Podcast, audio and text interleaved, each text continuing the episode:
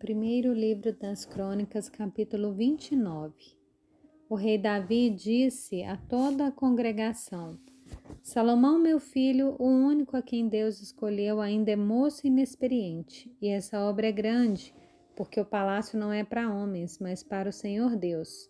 Portanto, com todas as minhas forças, já preparei para o templo de meu Deus ouro para as obras de ouro prata para as de prata, bronze para as de bronze, ferro para as de ferro, madeira para as de madeira, pedras de ônix, pedras de engaste, pedras de várias cores, de mosaicos e todo tipo de pedras preciosas, e mármore, e tudo em abundância.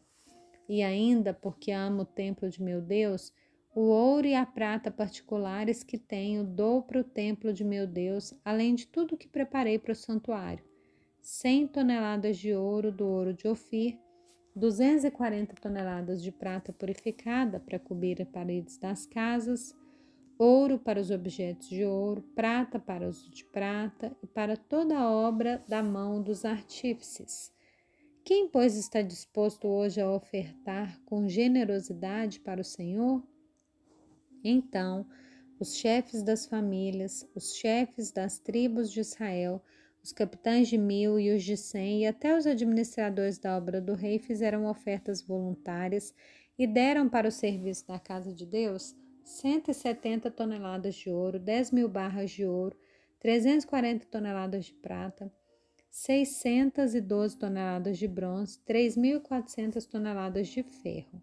Os que possuíam pedras preciosas as trouxeram para o tesouro da casa do Senhor a cargo de Jeiel, o Gersonita.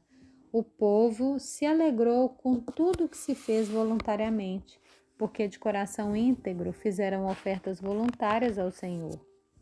Também o rei Davi se alegrou com grande júbilo. Davi louvou ao Senhor diante de toda a congregação e disse: Bendito és tu, Senhor, Deus de Israel nosso Pai de eternidade a eternidade. Teu, Senhor, é o poder, a grandeza, a honra, a vitória e a majestade, porque Teu é tudo o que há nos céus e na terra. Teu, Senhor, é o reino, e Tu te exaltaste como chefe sobre todos. Riquezas e glória vêm de Ti. Tu dominas sobre tudo, e na Tua mão há força e poder. Contigo está o engrandecer e dar força a todos. Agora, ó nosso Deus, graças te damos e louvamos o teu glorioso nome, porque quem sou eu e quem é o meu povo para que pudéssemos dar voluntariamente essas coisas? Porque tudo vem de ti e nós só damos o que vem das tuas mãos. Porque somos estrangeiros diante de ti e peregrinos como todos os nossos pais. Os nossos dias sobre a terra são como a sombra e não temos permanência.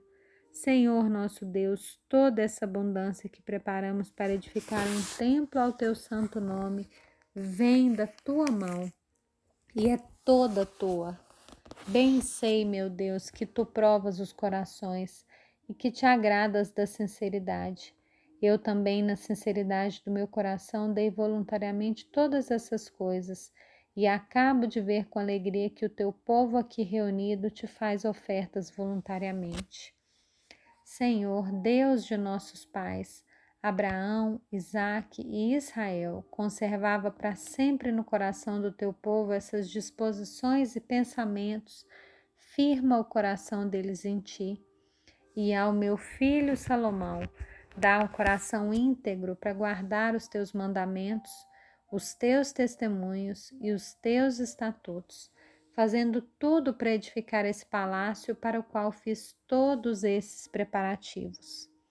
Então Davi disse a toda a congregação: Agora louvem o Senhor seu Deus. Então toda a congregação louvou o Senhor, Deus de seus pais, Todos inclinaram a cabeça, adoraram o Senhor e se prostraram diante do rei. No dia seguinte, trouxeram sacrifícios ao Senhor e lhe ofereceram holocaustos de mil bezerros, mil carneiros, mil cordeiros com as suas libações, sacrifícios em abundância por todo Israel. comeram e beberam naquele dia diante do Senhor com grande alegria. E pela segunda vez fizeram rei a Salomão, filho de Davi, e ungiram ao Senhor por príncipe e a Zadok por sacerdote. Salomão assentou-se no trono do Senhor como rei em lugar de Davi, seu pai. Ele prosperou e todo Israel lhe obedecia. Todos os oficiais, os soldados e até todos os filhos do rei Davi prestaram homenagens ao rei Salomão. O Senhor engrandeceu muito Salomão diante de todo Israel e lhe deu majestade real, qual antes dele não teve nenhum rei em Israel. Assim, Davi, filho de Jessé, reinou sobre todo Israel. Ele reinou sobre Israel durante quarenta anos, sete anos em Hebron e trinta e três em Jerusalém. Morreu em boa velhice, cheio de dias, riquezas e glória. Salomão, seu filho, reinou em seu lugar. Os atos do rei Davi, tanto os primeiros como os últimos, estão escritos nas crônicas de Samuel, o vidente, nas crônicas de Natã, o profeta, e nas crônicas de Gade, o vidente.